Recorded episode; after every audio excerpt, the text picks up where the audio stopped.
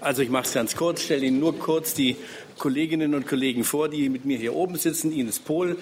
Am 16. Dezember darf sie nach Amerika und wird dort auch bleiben. Als Korrespondentin der Deutschen Welle, als Chefredakteurin der Taz kennen wir sie ja schon alle. Hans-Werner Grösinger ist Theaterregisseur, ist viel in Berlin unterwegs. Sein letztes Werk, wenn ich mich richtig erinnere, läuft am Gorki-Theater, behandelt den Völkermord an den Armeniern, äh, angelehnt an Werfels Roman Die 40 Tage des Musandak. Also ein Mann, der sich vor allem dokumentarisch in Collagen, Textcollagen auf dem Theater mit dem befasst, was auch wir Journalisten treiben. Und schließlich Christina Holz Bascha, Bascha, französisch, deswegen muss man sich das S mitdenken, ist äh, Kommunikationswissenschaftlerin an der Universität Nürnberg-Erlangen. Sie hat vor allem die Inszenierungen der Politik untersucht, in Amerika, in Deutschland, Wahlkampf in den Massenmedien, äh, Aufstieg und Fall des Barons Gutenberg. Das sind so ihre Themen aus der letzten Zeit. Und deshalb auch an Sie gleich die erste Frage. Alarmismus, das Stichwort von Herrn Lammert.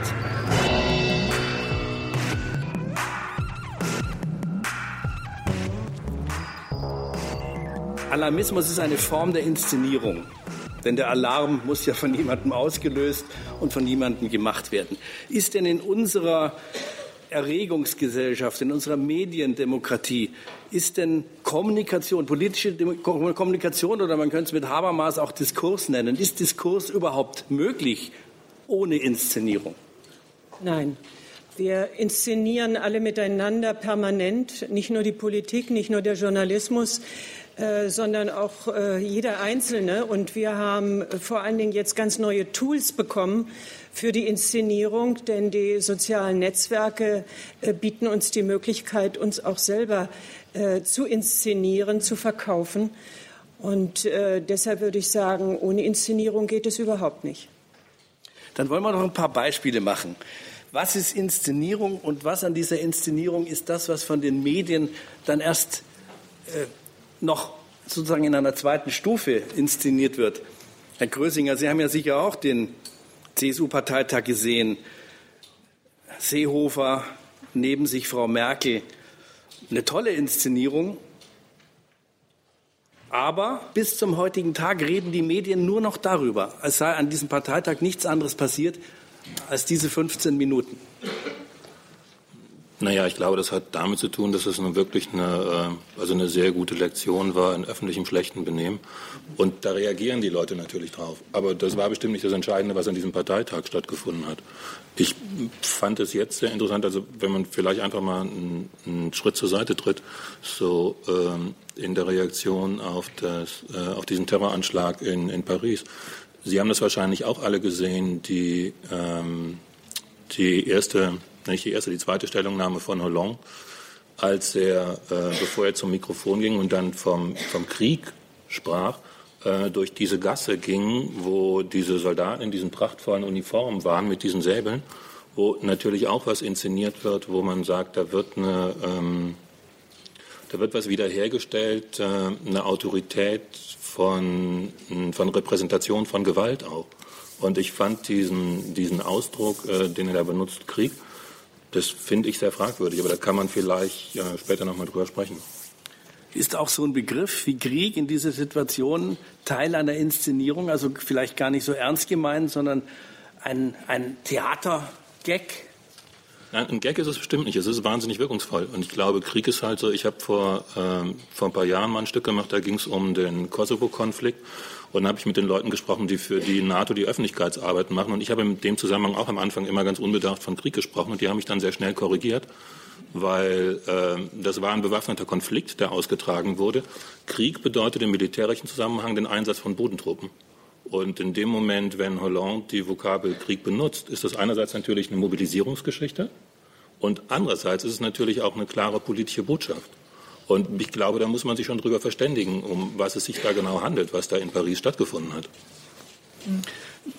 Das, was Sie sagen, lässt mich erinnern an den ersten Terroranschlag auf Charlie Hebdo und den jüdischen Supermarkt. Damals haben sich Staats- und Regierungschefs in großer Zahl in Paris versammelt zu einer großen Trauerkundgebung. Und so, äh, wenn man es glauben wollte, wenn man ZDF und ARD sagt, musste man es fast glauben, standen sie an der Spitze, marschierten sie an der Spitze äh, der Trauergemeinde. In Wahrheit war das in einer Seitenstraße eine Inszenierung nur fürs Fernsehen und das Fernsehen fällt drauf ein. Wieso gehen Sie jetzt zum Fernsehen, Frau Pohl? Ähm, warum wird inszeniert? Es geht immer um eine Aussage, die man damit treffen will. Hollande hat sich sicher so inszeniert als Kriegherr, weil er von seinen innenpolitischen äh, Problemen ablenken wollte. Ich glaube, das ist uns allen klar in der Analyse. Warum haben sich damals bei Charlie Hebdo zu Beginn dieses äh, doch sehr terrorstarken Jahres äh, weltweite äh, politische Führung sozusagen so inszeniert, weil sie ein Zeichen setzen wollten, wir stehen gemeinsam gegen den Terror in einer Linie. Das fand ich auch völlig unproblematisch. Ich fand es toll, dass es in der Kürze der Zeit möglich war, äh, Menschen aus Israel, aus Palästina, aus äh, den Vereinigten Staaten, aus Deutschland, Frankreich, den ganzen anderen europäischen Ländern zusammenzubringen, was dann natürlich problematisch war und finde ich auch seitens der öffentlich-rechtlichen Sender, äh, dass diese Inszenierung sozusagen aufgegriffen wurde und eins zu eins wiedergegeben wurde, dass ich als Fernsehzuschauerin annehmen musste, dass es tatsächlich so ist, dass diese Staatenführer in der ersten Linie von dieser Großdemonstration voranschreiten. Ähm, ich glaube, da sind sozusagen die öffentlich-rechtlichen auf diese Inszenierung reingefallen und haben dann ihre Aufgabe nämlich sorgfältig die Inszenierung der Politiker zum Teil auch zu dekonstruieren, dann eben nicht mehr wahrgenommen. Das haben dann über die modernen Medien, äh, Frau Holzbascher hat es angesprochen, dass es mittlerweile ja ganz andere Tools gibt, die mitmischen in diesen ähm, sozusagen, sozusagen in, den, in, den, ja, in der medialen Aufbereitung, die haben uns dann gezeigt, dass diese Aufnahmen von der Reihe der Politiker in der Nebenstraße passiert ist und dass natürlich die Massen ganz woanders marschiert sind. Also Inszenierung, damit wird immer was verfolgt und ich finde, die Aufgabe der Medien ist es mithin dann doch, diese Inszenierung zu dekonstruieren. Ja, und das ist aber dann auch wieder eine Inszenierung, dass wir lieber über die Inszenierung reden, als über das, was dahinter steckt. Beispiel äh, Seehofer Merkel. Ja, alle reden nur über die Inszenierung.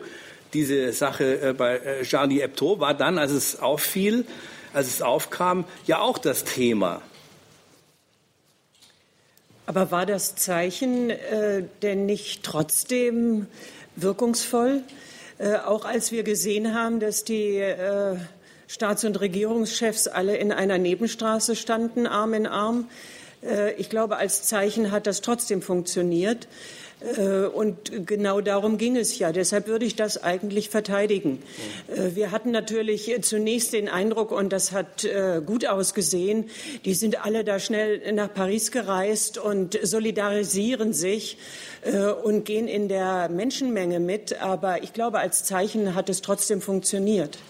Im Übrigen dieses äh, Sprechen äh, mehr über die Inszenierung, äh, das erleben wir doch in jedem Wahlkampf. Das ist doch gängig, dass ein großer Teil der Wahlkampfberichterstattung äh, genau die Inszenierung der Kandidaten und der Parteien äh, des ganzen äh, Wahlkampfes ins Zentrum stellt. Das ist wohl so, aber manchmal wenn ich mich an den letzten Wahlkampf erinnere, was waren die zwei alles überragenden Themen? Wir haben ja wochenlang nur über diese zwei Themen geredet. Das war die Autobahnmaut und das war der Mindestlohn. Aus heutiger Sicht äh, äh, lachen wir uns kaputt, wenn wir uns vorstellen, äh, worüber, wir, worüber sich die ganze Republik erregt hat. Und damals war, Herr Lammert ist nicht mehr da, aber er hat ja vollkommen recht, aber damals war schon absehbar, dass der Euro und dass die Migrationsfragen sehr viel größer sind als die Autobahnmaut. Da hat jemand erfolgreich seine Themen gesetzt und sich ins Gespräch gebracht. Waren sich aber offenbar alle Parteien einig, dass das die Themen sind? Äh, ich habe das eigentlich noch etwas anders in Erinnerung. Den, der letzte Bundestagswahlkampf war eigentlich ein Beispiel der ungenügenden und misslungenen Inszenierung, wenn wir uns den äh, SPD-Spitzenkandidaten angucken, der authentisch sein wollte, das aber nicht so richtig geschafft hat, die Authentizität zu inszenieren. Äh, das war meiner Ansicht nach ein äh, ganz großes Thema und ich glaube sogar auch etwas größer als äh, die Autobahnmaut etwa. Ja, aber vielleicht hat man den Pannenpeer, wie er von uns genannt wurde, äh, vielleicht hat man Pannenpeer auch gar nicht zuhören wollen, sondern man war nur noch scharf drauf, welche Panne er als nächstes wieder produziert. Ähm, es ist, finde ich, schon ein wichtiger Punkt, den Sie ansprechen, Herr Herrles. Und das äh, kann man auch sich durchaus jetzt nochmal beziehen auf äh, Professor Lammert. Die Welt ist wahnsinnig kompliziert geworden ähm, und unglaublich schnell. Und ich glaube, mithin neigen wir Journalistinnen und Journalisten schon dazu, uns eher mit der Inszenierung zu beschäftigen, mit der Frage, ob es erlaubt ist, dass ein SPD Spitzenkandidat im SZ Hochglanzmagazin seinen Stinkefinger zeigen darf oder nicht und viel weniger uns gerne damit beschäftigen, wie sinnvoll jetzt sozusagen das Steuerkonzept ist oder wie sinnvoll die Flüchtlingspolitik ist oder wie richtig äh, die Ideen zu, zu den Rüstungsexporten der SPD sind, unter Umständen für den nächsten äh, möglichen Wirtschaftsminister, den diese Partei dann ja auch stellt. Ich glaube, da wären wir als Journalisten wirklich gehalten, uns mal mithin mehr mit den Fakten und den Konzepten zu beschäftigen und nicht so schnell auf dieses Hochglanz-Inszenieren abzustellen, weil natürlich geht es auch schneller. Es ist natürlich schneller, ein Kommentar geschrieben darüber, wie das aussieht, wenn Klein Merkel neben Seehofer steht, als wenn man sich wirklich inhaltlich mit den Konzepten, die da ja durchaus präsentiert wurden beim CSU-Parteitag, auseinandersetzt. Ja, äh, Stichwort Stinkefinger. Herr Grösinger, der muss ich den, den, den Theaterregisseur, der, der muss ja da gerade so vor Freude anspringen. Der, ich, jetzt spreche aber vom Stinkefinger des griechischen Finanzministers. Sie erinnern sich ja auch alle. Äh, die schönste Inszenierung war die eines Comedians von Böhmermann, der dann behauptet hatte, der Stinkefinger sei eine Manipulation seinerseits gewesen, woraufhin Jauch, ich weiß das zufällig, wütend bei uns äh, auf dem Lerchenberg angerufen hat und sich bei der Anstaltsspitze beschwert hat darüber, dass wir ihn nicht in Kenntnis gesetzt haben, dass eine Sendung aus dem eigenen Stall ihn dermaßen aufs Kreuz legt. Also äh, die Inszenierer fallen ihrer eigenen Inszenierung schon zum Opfer, oder wie ist das? Ja, ist ein, ist ein tolles Beispiel. Also wahrscheinlich ist es viel einfacher, sich mit Fragen der Inszenierung zu beschäftigen, weil das halt weniger arbeitsaufwendig ist als das andere. Und wir sind ja alle mehr oder weniger oder glauben, das mehr oder weniger kompetent zu sein, was Fragen der Inszenierung angeht. Und da ist es auch leichter, was zu sagen und es ist ähm, eine Auseinandersetzung wirklich mit dem, was da vor sich geht da ist es vielleicht schwieriger, sich zu positionieren oder da müsste man sich positionieren. Und da müsste man vielleicht auch ein anderes Verhältnis von Arbeit reinstecken. Und ich glaube, ähm, das sind ja auch immer so Nebenschauplätze, die geschaffen werden. Also weil Sie eben sagen, das ist natürlich, ist das total wirkungsvoll, wenn, äh, wenn Stein, äh, wenn Steinbrück sich da inszeniert mit diesem Finger oder Varoufakis mit dem Finger oder ist das jetzt oder ist das nicht. Aber was ist das Thema? Ja, wir fahren ab auf diese Nebenkriegsschauplätze. Naja, weil, die neben, weil wir anscheinend nicht so richtig, äh, oder sagen wir mal so, die Lage ist noch so angenehm, dass wir uns damit beschäftigen können. Also dass wir so viel Energie darauf aufwenden können, uns genau mit dieser Frage zu beschäftigen. Ob das die entscheidende Frage ist, sei dahingestellt. Es ist ja überhaupt äh, ein Phänomen, dass viele Zuschauer, wir wissen das aus Umfragen, die äh, Heute-Show, also die komödiantische Verarbeitung der Inszenierung, für authentischer halten als die Nachrichtensendung, für glaubwürdiger. Äh, dass sich viel in Amerika sind die Zahlen äh, noch äh, erstaunlicher, dass sich mehr Leute von, von komödiantischen Sendungen informiert fühlen als von den eigentlichen News-Shows. Naja, ich glaube, weil die Frage des Witzes äh, schafft hier eine Distanz, also schafft einen Abstand. Und Abstand schafft eine Situation, wo ich eine, eine Lage einschätzen kann, scheinbar. Und das ist halt leichter, weil dem kann ich zustimmen oder eben nicht. Wir haben ganz am Anfang, ich würde noch mal ganz, ganz zurückkommen auf diesen Punkt von Alarmismus, äh, was der äh, was der Herr Lammert eben so wirkungsvoll beschrieben hat. Die, ähm, das ist nicht ganz so einfach. Also ich habe vor zwei Jahren mal ein Stück gemacht, da haben wir uns mit Frontex beschäftigt und mit all diesem, dass diese Themen nicht auftauchen und nicht gesetzt werden und so.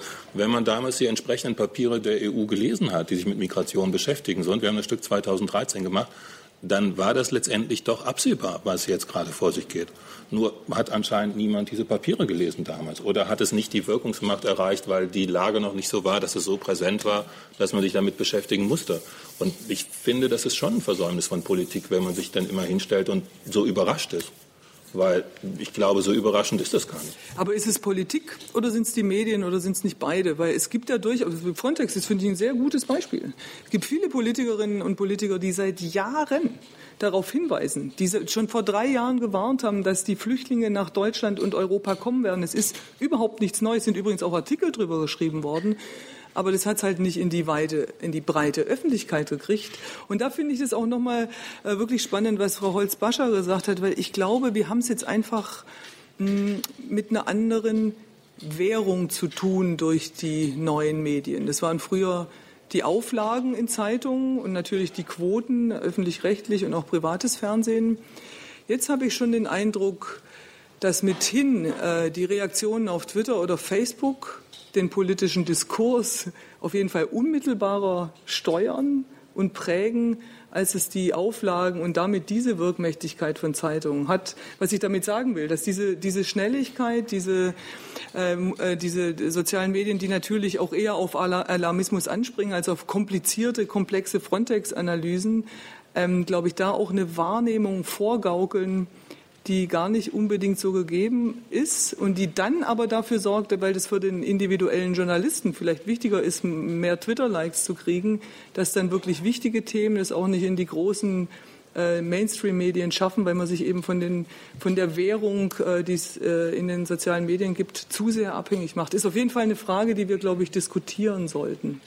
Ja, wobei ja auch das Internet, habe ich den Eindruck, eine gefällt mir Kultur ist. Es bilden sich Meinungsblasen.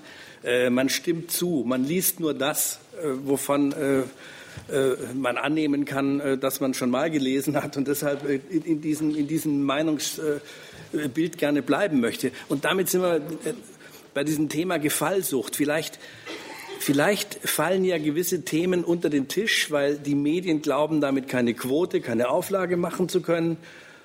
Und äh, weil, man, weil man den Leuten nur das noch bieten möchte, von dem man annimmt, dass, dass es ihnen gefällt, dass sie davon etwas hören wollen. Wer sagt noch etwas, wovon die Leute nichts hören wollen? Ähm, wir kommen damit eigentlich zu der Frage, äh, wie wählen die Medien aus, wie wählt der Journalismus aus. Äh, und wir haben es heute Morgen schon gehört, es gibt die stärkere Orientierung, der, der Zwang, sich stärker am Publikum zu orientieren, weil es neue Möglichkeiten der Artikulation gibt für das Publikum. Äh, andererseits müssen wir sehen, die Klage darüber, was die Medien bringen, äh, ist nicht berechtigt. Denn es gibt ganz klare Aufmerksamkeitskriterien, die wir alle miteinander teilen. Der Journalismus arbeitet äh, bei dem, was äh, an Themen hochgebracht wird, eigentlich nach genau den Kriterien, äh, die jeder einzelne von uns auch anwendet. Aufmerksamkeitskriterien. Was schafft Aufmerksamkeit? Da wurde heute Morgen schon gesagt, äh, ja, das Negative. Äh, wir bringen nicht das Positive. Nein, das äh, Positive, gleichbleibendes, stabiles ist weniger nachrichtenwürdig als die plötzliche Veränderung Veränderung, das Negative, das Überraschende. Äh, insofern ähm, würde ich dann auch die Kritik nicht teilen, äh, dass die Medien äh, Themen setzen, die vorbeigehen an äh, der Nachfrage des Publikums, sondern ich würde sagen, das sind die gleichen Aufmerksamkeitskriterien, nach denen wir hier handeln. Wir sollten aber auch sehen, äh, das war eben äh, auch schon mit angesprochen worden, wir haben die sogenannten neuen Medien, die sozialen Netzwerke. Äh, damit ist sicherlich eine Veränderung der Situation für den Journalismus einhergegangen. Publikumsorientierung und Möglichkeit der Artikulation des Publikums. Ähm, aber wir haben sicherlich auch zu tun mit einer neuen Journalistengeneration, äh, denn mittlerweile machen doch diejenigen Journalismus, die mit dem Internet, die mit den digitalen Medien aufgewachsen sind und äh, damit auch neue Kriterien in den Journalismus einbringen, als es die, sagen wir mal, alten Hasen gemacht haben. Die Auswahlkriterien, ja, die kennt jeder von uns seit der Journalistenschule. Das mag so sein, die sind gleich geblieben. Aber es gibt doch, Herr Grösinger, dramaturgische Mittel, die Themen dann zu verändern, zu formen, zu inszenieren. Das sind, mir fallen drei ein, die Personalisierung, die Emotionalisierung, die Skandalisierung. Also inwieweit überlagern diese Methoden der Inszenierung die eigentlichen Sachdiskussionen? Mir fällt gerade ein, wenn, während ich zuhöre, es gibt von, äh, von Alexander Klug aus den 80er Jahren gibt es einen Film, der heißt Der Angriff der Gegenwart auf die übrige Zeit. Und vielleicht ist das das, was jetzt gerade stattfindet. Weil äh, natürlich, es gibt noch viel mehr Strategien, als die, die Sie jetzt aus der Journalistenschule erwähnen. Aber das Interessante ist ja, wenn Sie, äh, also wenn Sie ein Thema wenn sie es erzählen wollen, wenn sie es nicht erzählen wollen, ähm, nur im Sinne von, einer, von einem Reflex, von einer schnellen Reaktion, dann brauchen sie eine andere Energie und eine andere Zeit, dann brauchen sie eine andere Durchdringung. Und ich habe den Vorteil, dass ich in einem Medium arbeite, was relativ langsam ist und äh, was auch bestimmte Ansprüche stellen kann an die Leute, die da hingehen. Weil die entscheiden sich erstmal dahin zu gehen und sie haben schon mal, die kommen und setzen sich dem aus. Und ich glaube, dass ähm, das Theater ist halt ein ganz guter Ort, wo man Leute zur Arbeit auffordern kann. Und vielleicht sind die, vielleicht ist das, was im Moment unter, unter Angriff steht oder was sich verändert ist, dass die Beschreibungshoheit, die Beschreibungskompetenz der Journalisten wird in Frage gestellt. Nicht nur der Journalisten, sondern auch der Medienmacher, der Fernsehmacher. Und vielleicht ist das was, worüber man sich grundsätzlich verständigen muss, dass Beschreibungshoheiten immer was ist, was wechselt, je nachdem nach Interessenlage. Und was auch was damit zu tun hat, wie bestimmte gesellschaftliche Strukturen sich verändern. Und wie jetzt im Moment, ja heute Morgen schon angedeutet worden, werden wir in den nächsten Jahren wahrscheinlich äh, einen Wechsel in diesen Perspektiven erleben weil sich in dieser Gesellschaft was verschiebt. Und das ist wahrscheinlich auch ganz gut, dass sich das verschiebt, weil uns das vor andere äh, Herausforderungen stellt und weil wir dann vielleicht nicht mehr äh, in Anführungszeichen mit den eher harmloseren Fragen der, äh, der Inszenierung beschäftigt sind, äh, ob das jetzt ähm, von Herrn Seehofer und Frau Merkel, äh, wie man das jetzt bewertet und wie das ist, weil das vielleicht nicht das Entscheidende ist.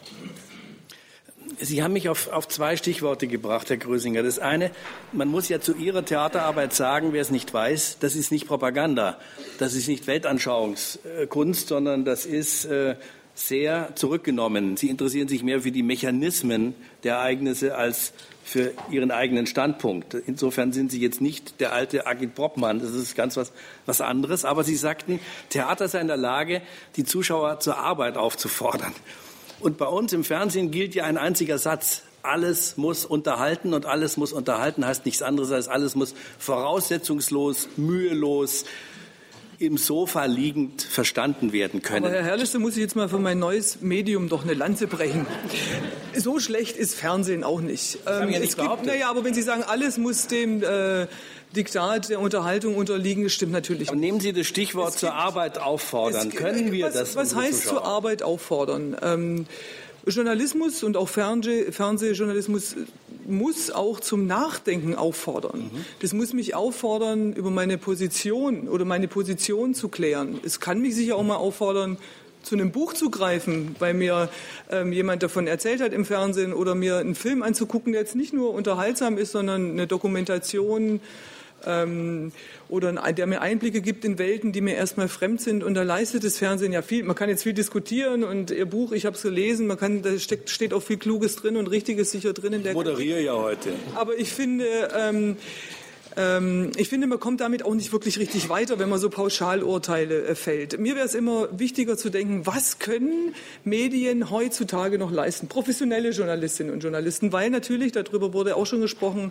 die traditionelle Gatekeeper-Funktion, früher waren es eben nur die Journalisten, die die Welt erklären konnten, die Zugänge hatte, hatten, die öffentliche Diskurse prägen konnten. Die Zeiten sind ein für alle Mal vorbei. Ich persönlich finde das sehr gut. Aber was heißt es jetzt für Journalisten, die damit ihr Geld verdienen wollen. Das ist ja auch ein ganz wichtiger Punkt. Was heißt es für Journalisten, die mit der Demütigung umgehen müssen, dass irgendein, ich sage jetzt mal, dahergelaufener Blogger in, spezifischen ähm, inhaltlichen Umfeldern eine größere, Wirk größere Wirkmächtigkeit hat als ein gestandener FAZ-Kommentator, ähm, der seit Jahrzehnten auf der Seite einschreiben darf.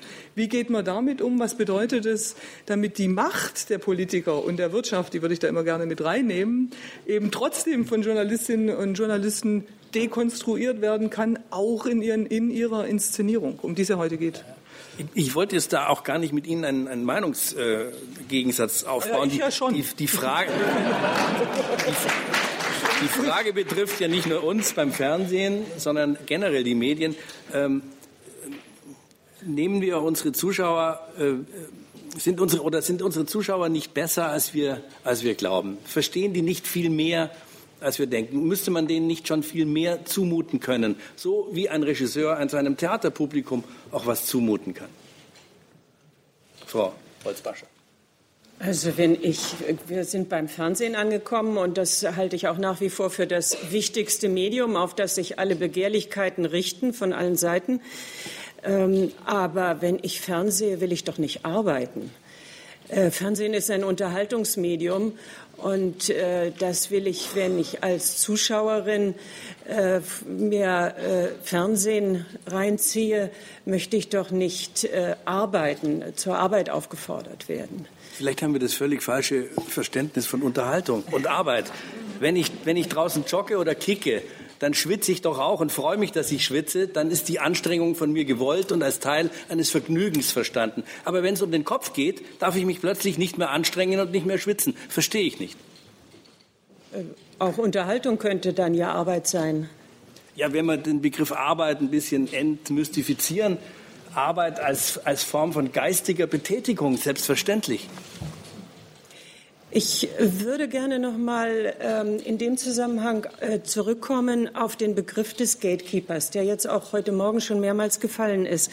Ob nicht ähm, genau hier ein Problem liegt, äh, was man vielleicht dann auch dem Katalog äh, von Frau Lünenburg ähm, hinzufügen könnte, dass ähm, uns die Notwendigkeit des professionellen Journalismus nicht ganz klar ist oder vielen nicht klar ist, wofür sich eine Gesellschaft eigentlich den Journalismus hält. Und äh, dass äh, man das vielleicht mal klar machen müsste, dass diese Gatekeeper-Position nicht etwas ist, was wir kritisieren müssen, weil das ja bekanntlich ein Schleusenwärter ist und das ist jemand ganz eigenmächtig und entscheidet darüber, welche Themen da durchgelassen werden, sondern äh, hier wird Arbeit verrichtet äh, von den Journalisten, äh, um uns diese Arbeit abzunehmen, weil wir mit der Informationsflut gar nicht umgehen können. Wir brauchen diese Selektionsarbeit. Wir brauchen das Interpretationsangebot, möglichst vielfältig natürlich. Äh, das soll nicht im Sinne von Manipulation verstanden werden. Aber müsste man nicht vielleicht gerade auch äh, um den seriösen, den professionellen Journalismus zu retten, äh, dieses Klarmachen, wie notwendig die ja, die Rolle des äh, professionellen Journalismus ist und dass Gatekeeping äh, nicht etwas ist, was wir verdammen sollten. Äh, absolut richtig. Es will auch keiner verdammen. Die Frage ist nur, dieses Gatekeeping ist heutzutage vielleicht schwieriger geworden, Frau Pohl, weil wir ja in postideologischen Zeiten leben. Weil ein Chefredakteur des Spiegel ohne weiteres zu Springer wechseln kann und umgekehrt. Weil wir einen Mainstream-Journalismus haben. Und deshalb ist es sehr viel schwerer, einen einen Standpunkt beim Gatekeeping einzunehmen, äh, weil, man, weil man gar keinen Standpunkt mehr braucht für unseren Job, weil man eher bereit ist zu fragen, was gefällt den Leuten. Das ist unser Kriterium. Naja, also auch zu ideologischen Zeiten hat man durchaus als Journalist, glaube ich, darüber nachgedacht, was den Leuten gefällt. Es mag durchaus Medien geben, die immer noch so denken. Also ich glaube, da hat uns die Postideologie nicht unbedingt äh, rausgerettet, aber ähm, ich, würd, ich glaube, ich würde gerne ein, ein, anderes Kriterium ähm, anführen. Das scheint mir jetzt wichtig zu sein. Sie sagen Professionalität. Frau Holzbascher, das ist sicher richtig, aber was ist es eigentlich? Ähm, ich finde auch viele nicht äh, professionell arbeitenden Journalistinnen und Journalisten ganz schön professionell, wenn es darum geht. Zum Beispiel, die gehen mit ihrem Handy raus und machen eine Periskopaufnahme von irgendeiner Situation holen mich als Zuschauerin eins zu eins ins Geschehen rein. Das ist eigentlich professionell. Vielleicht hilft uns der Begriff Unabhängigkeit tatsächlich weiter. Ähm, um wirklich richtigen, guten, wegen mir auch Qualitätsjournalismus machen zu können, muss ich unabhängig sein. Deswegen war das traditionell so, dass ich einen Arbeitgeber hatte, der mich so gut finanziell ausgestattet hat, dass ich auch nicht anfällig war für Korruption und so weiter und so fort. Also theoretisch gesprochen. Ähm, das hat sich jetzt verändert, klar, aber trotzdem, dass ich also darüber mein Geld verdiene, ohne dass ich irgendjemanden nach dem Mund schreiben muss, ohne dass ich für die Meute schreiben muss, damit ich dann über meine Inszenierung den Applaus kriege. Und ich glaube, damit kommt man ein bisschen weiter. Wie schaffen wir das jetzt mit diesen ganz unterschiedlichen Menschen, die in, in diesem journalistischen Umfeld arbeiten, ähm, Kriterien zu, zu kreieren, zu schaffen, die uns dann zeigen, ist es jetzt sozusagen objektiver Journalismus oder ist es auch ein, ein Bias, ein, ein, ein, Journalismus, der was will? Propaganda ist ein großes Wort, aber ist es jetzt jemand, der einfach Werbung macht für Frontex, der ganz klar Werbung macht gegen Gentechnik oder für die Abschaffung oder Abschaltung von AKWs? Aber dass wir da irgendein, irgendein Instrument schaffen, dass es klar ist, wo ist dieser Journalist, dieses journalistische Produkt angesiedelt und ist es tatsächlich immer noch unabhängig? Ja, das ist jetzt fast eine andere Diskussion, aber eine wichtige, weil ja die Unabhängigkeit abhängig ist von der Sicherheit der Arbeitsplätze, um als Mindeste zu sagen. Äh, Herr Grösinger, was verstehen Sie jetzt mal als Nicht-Journalist hier, was verstehen Sie von journalistischer, unterjournalistischer Unabhängigkeit? Was, wie, wie beurteilen Sie den, den Stand der Unabhängigkeit unter dem, unter dem wachsenden Druck des Marktes? Das ist ganz schwer, das ist ganz schwer zu sagen, weil die, äh, es scheint ja so zu sein, dass man zwei Themen kombinieren müsste. Also es geht um die Unabhängigkeit der Gatekeeper, die anscheinend nicht mehr gegeben ist. Ob sie das je war, ist eine andere Frage. Die, ähm, also mir geht es ganz häufig so, ich versuche, ich kann es einfach nur so meinen Alltag beschreiben, so, ich versuche mich möglichst äh, mehrschichtig zu informieren. Das heißt so, also jetzt nicht, weil ich, äh, weil ich jetzt hier sitze, so. Ich höre relativ viel Radio, also höre relativ viel äh, Deutschlandfunk, versuche, ist halt leider so, ähm, weil, weil es gibt da einfach, es gibt da sehr schöne Sendungen. Also wenn zum Beispiel so eine Sendung wie Andruck, diese, äh, wo auf bestimmte Bücher hingewiesen wird, das ist eine Sendung, die einem immer wieder mal eine Tür aufmacht in was rein, wo man vorher noch nicht drüber nachgedacht hat. Und das ist ja ganz wichtig, eine Funktion davon. Bei Zeitungen sieht es meistens so aus, dass ich versuche, äh, zwei, drei verschiedene Zeitungen zum gleichen Gegenstand zu lesen und nehme auch gern noch mal eine ausländische Zeitung dazu. Also worum es geht, ist, glaube ich, auch eine Energie aufzuwenden, sich ähm, aus möglichst mehreren Quellen zu informieren. Also ich benutze natürlich auch die, äh, die neuen Medien und die sozialen Medien, die aber ich glaube, worum es geht, ist, sich in einem Feld zu bewegen. Und was mir auffällt, ist, dass die, äh, es gibt in letzter Zeit so eine Tendenz zu, äh, zu Schnellschüssen. Also man hat es ja gesehen, also als die, äh, als die Flugzeuggeschichte war, äh, was dann alles kommt und was alles berichtet wird, weil man das Gefühl hat, die Leute sind so verunsichert, dass man denen ganz schnell was sagen muss. Vielleicht muss man diese Verunsicherung aushalten. Man also vielleicht sagt, kann man nicht ganz schnell was Man sagen. sagt den Leuten aber eigentlich gar nichts, außer nee. Gefühle. Ja, die, die, die ersten 100 Sondersendungen nach dem Absturz der Maschine, da wusste man ja noch nicht einmal, dass der Co-Pilot der Verursacher war. Da war es einfach nur die Tatsache, die Trauer, die Bewältigung äh, der Gefühle. Aber wir, wissen, aber wir wissen ja, dass es eine besonders erfolgreiche Strategie der Ablenkung ist, die Emotionalisierung. Mhm. Weil die Emotionalisierung sorgt halt dafür, dass ich erstmal nicht nachdenken muss. Also das ist dann vielleicht ein zweiter Effekt davon. Aber wenn ich zuerst mal, wenn ich emotionalisiert bin, das ist wie im Fußballstadion. Also ich bin ja weder dafür oder dagegen. Das ist jetzt ein merkwürdiger Vergleich, aber das, äh, das trägt ja nicht dazu bei, das, das System anzugucken oder einen wirklich als ein handelndes Objekt wahrzunehmen. Ja, aber also mit der German Wings äh, Maschine Gut, das war die eine Sache, aber wenn wir jetzt ähm, ins vergangene Wochenende nach Paris gucken, also ich weiß nicht, wie es Ihnen gegangen ist, aber ich hing auch bis morgens um, weiß ich nicht, zwei ähm, vom Fernseher und vor den verschiedenen Bildschirmen, weil ich einfach wissen wollte, wie geht, wie geht es denn da jetzt weiter? Was passiert denn da jetzt? Das ist natürlich ein Live-Event, das ist klar, der, der, der ähm, voranschreitet, aber ich finde, da hat, da habe ich dann als Zuschauerin oder als doch als Hörerin wegen mir auf dem Deutschlandradio schon auch einen Anspruch, dass ich da auch emotional irgendwie begleitet werde. Dann wünsche ich mir, dass es jetzt nicht ähm, so aufgeblasen wird und der Weltkrieg bricht jetzt aus, aber dass ich die Möglichkeit habe, auch informiert zu werden, was da jetzt passiert. Weil das war ja klar, das betrifft mich ja. Es ist Paris, ist ganz nah an Deutschland dran. Ich war selber schon oft in Paris. Ich habe vielleicht Freundinnen und Freunde dort.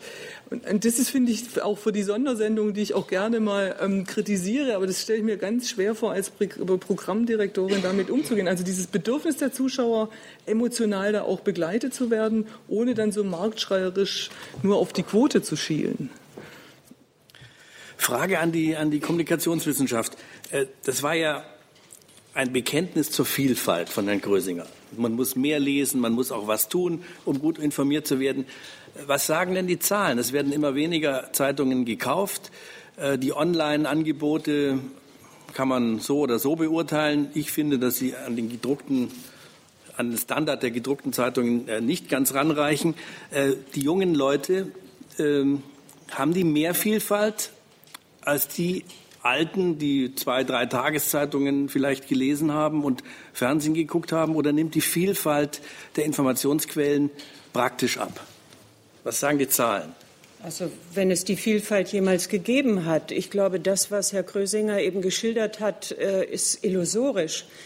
Äh, wer macht denn das? Das ist etwa so, wie wir, wenn wir sagen, äh, alle Leute lesen die Parteiprogramme, bevor sie ihre, ihr Kreuzchen in der Wahlkabine machen. Äh, wer tut denn das? Wer hat denn auch die Zeit und die Möglichkeiten, womöglich auch internationale Presse noch heranzuziehen? Also äh, ich glaube, das ist kein Weg, äh, der uns hier weiterbringen wird, weil das sicherlich das breite Publikum eine Zeitung liest und das vielleicht ähm, neuerdings nur noch im Netz und das entsprechend unter bestimmten Bedingungen.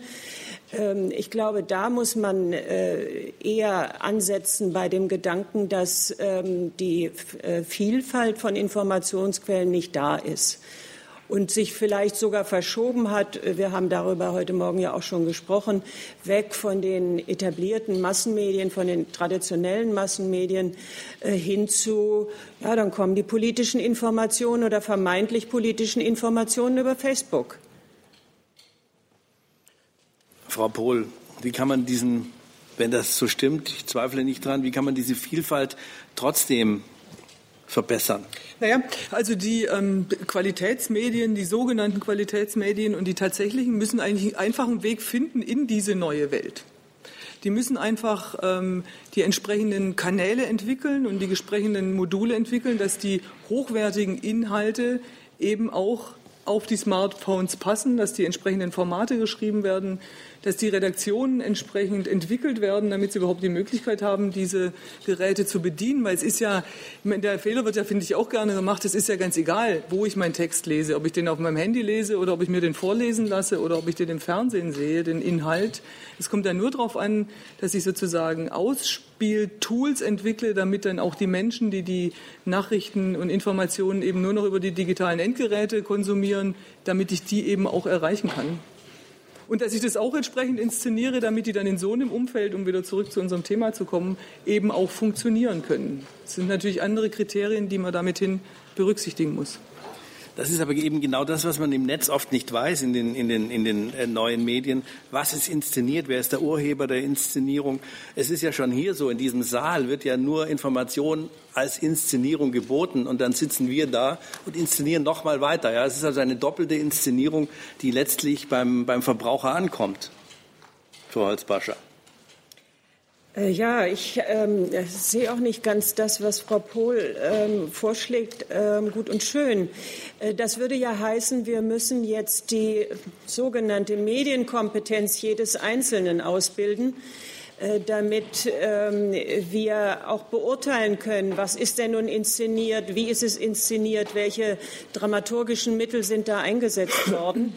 Ähm, da müssten wir tatsächlich bei jedem Einzelnen ansetzen. Mhm. Äh, ich habe aber auch Skepsis. Äh, ich möchte nicht gleichsetzen das Zeitunglesen in, äh, online mit äh, der Papierzeitung. Äh, das ist eine ganz andere Leseerfahrung. Äh, ich stoße bei der Papierzeitung auf Dinge, nach denen ich gar nicht gesucht habe. Das kann mir im Netz nie passieren. Äh, und äh, deshalb äh, weiß ich nicht so recht, ob das nun wirklich der goldene Weg ist, zu sagen, wir müssen da einsteigen und so unser Publikum ansprechen. Das ist jetzt sicher eine andere Diskussion, aber dem würde ich schon widersprechen. Es kommt ja ganz darauf an, wie Sie das Netz nutzen. Also wie Sie sich aufstellen, wie Sie sozusagen Ihre Kanäle organisieren, ob Sie die ganz schmal sich nur sozusagen die Informationen geben lassen oder ob Sie ganz bewusst auch Menschen als ihre äh, Ideengeber und Textgeber ähm, sich auf ihre ähm, sozialen Netzwerke holen, sozusagen, die zum Beispiel das Gegenteil von dem denken, was sie meinen. Aber das ist, glaube ich, auch eine andere äh, Diskussion. Also halten wir fest und kommen zum Schluss. Die Inszenierung äh, und ohne Inszenierung geht es offenbar nicht, äh, äh, hat, einen, hat einen Partner, das ist das Publikum. Ein Theaterregisseur, damit haben Sie das letzte Wort, Herr Grösinger, ein Theater Regisseur, äh, der inszeniert, weil er von seinem Publikum eine gewisse, eine bestimmte Reaktion auch erwartet. Das heißt, er inszeniert eigentlich das Publikum mit. Naja, also man denkt ans Publikum, wenn man inszeniert, aber man darf nicht zu viel ans Publikum denken. Weil zuerst mal geht es halt darum, äh, was man selbst für eine Erfahrung mit dem Gegenstand macht, wenn man da acht bis zwölf Wochen seiner Lebenszeit in das Thema investiert. Wenn man es dann mit einer Gruppe von Menschen verhandelt, um eine Aufführung herzustellen. Und was man da macht, das ist ein Angebot und das Publikum wird sich halt das rausnehmen je nachdem, wie kompetent es ist und je nachdem, wie sehr es das lesen kann, was wir versuchen, ihm da anzubieten und wird dann hoffentlich damit was Eigenes machen. Aber wir gehen schon davon aus, dass es gibt ja auch so eine, äh, Brecht hat das immer genannt, es gibt ja so eine Lust am Denken. Und äh, warum sollte die verschwunden sein? Also man kann die Leute ruhig fordern. Das äh, möchte ich gerne unterstreichen. Ich bedanke mich sehr. Nicht so viel ans Publikum denken. Danke sehr.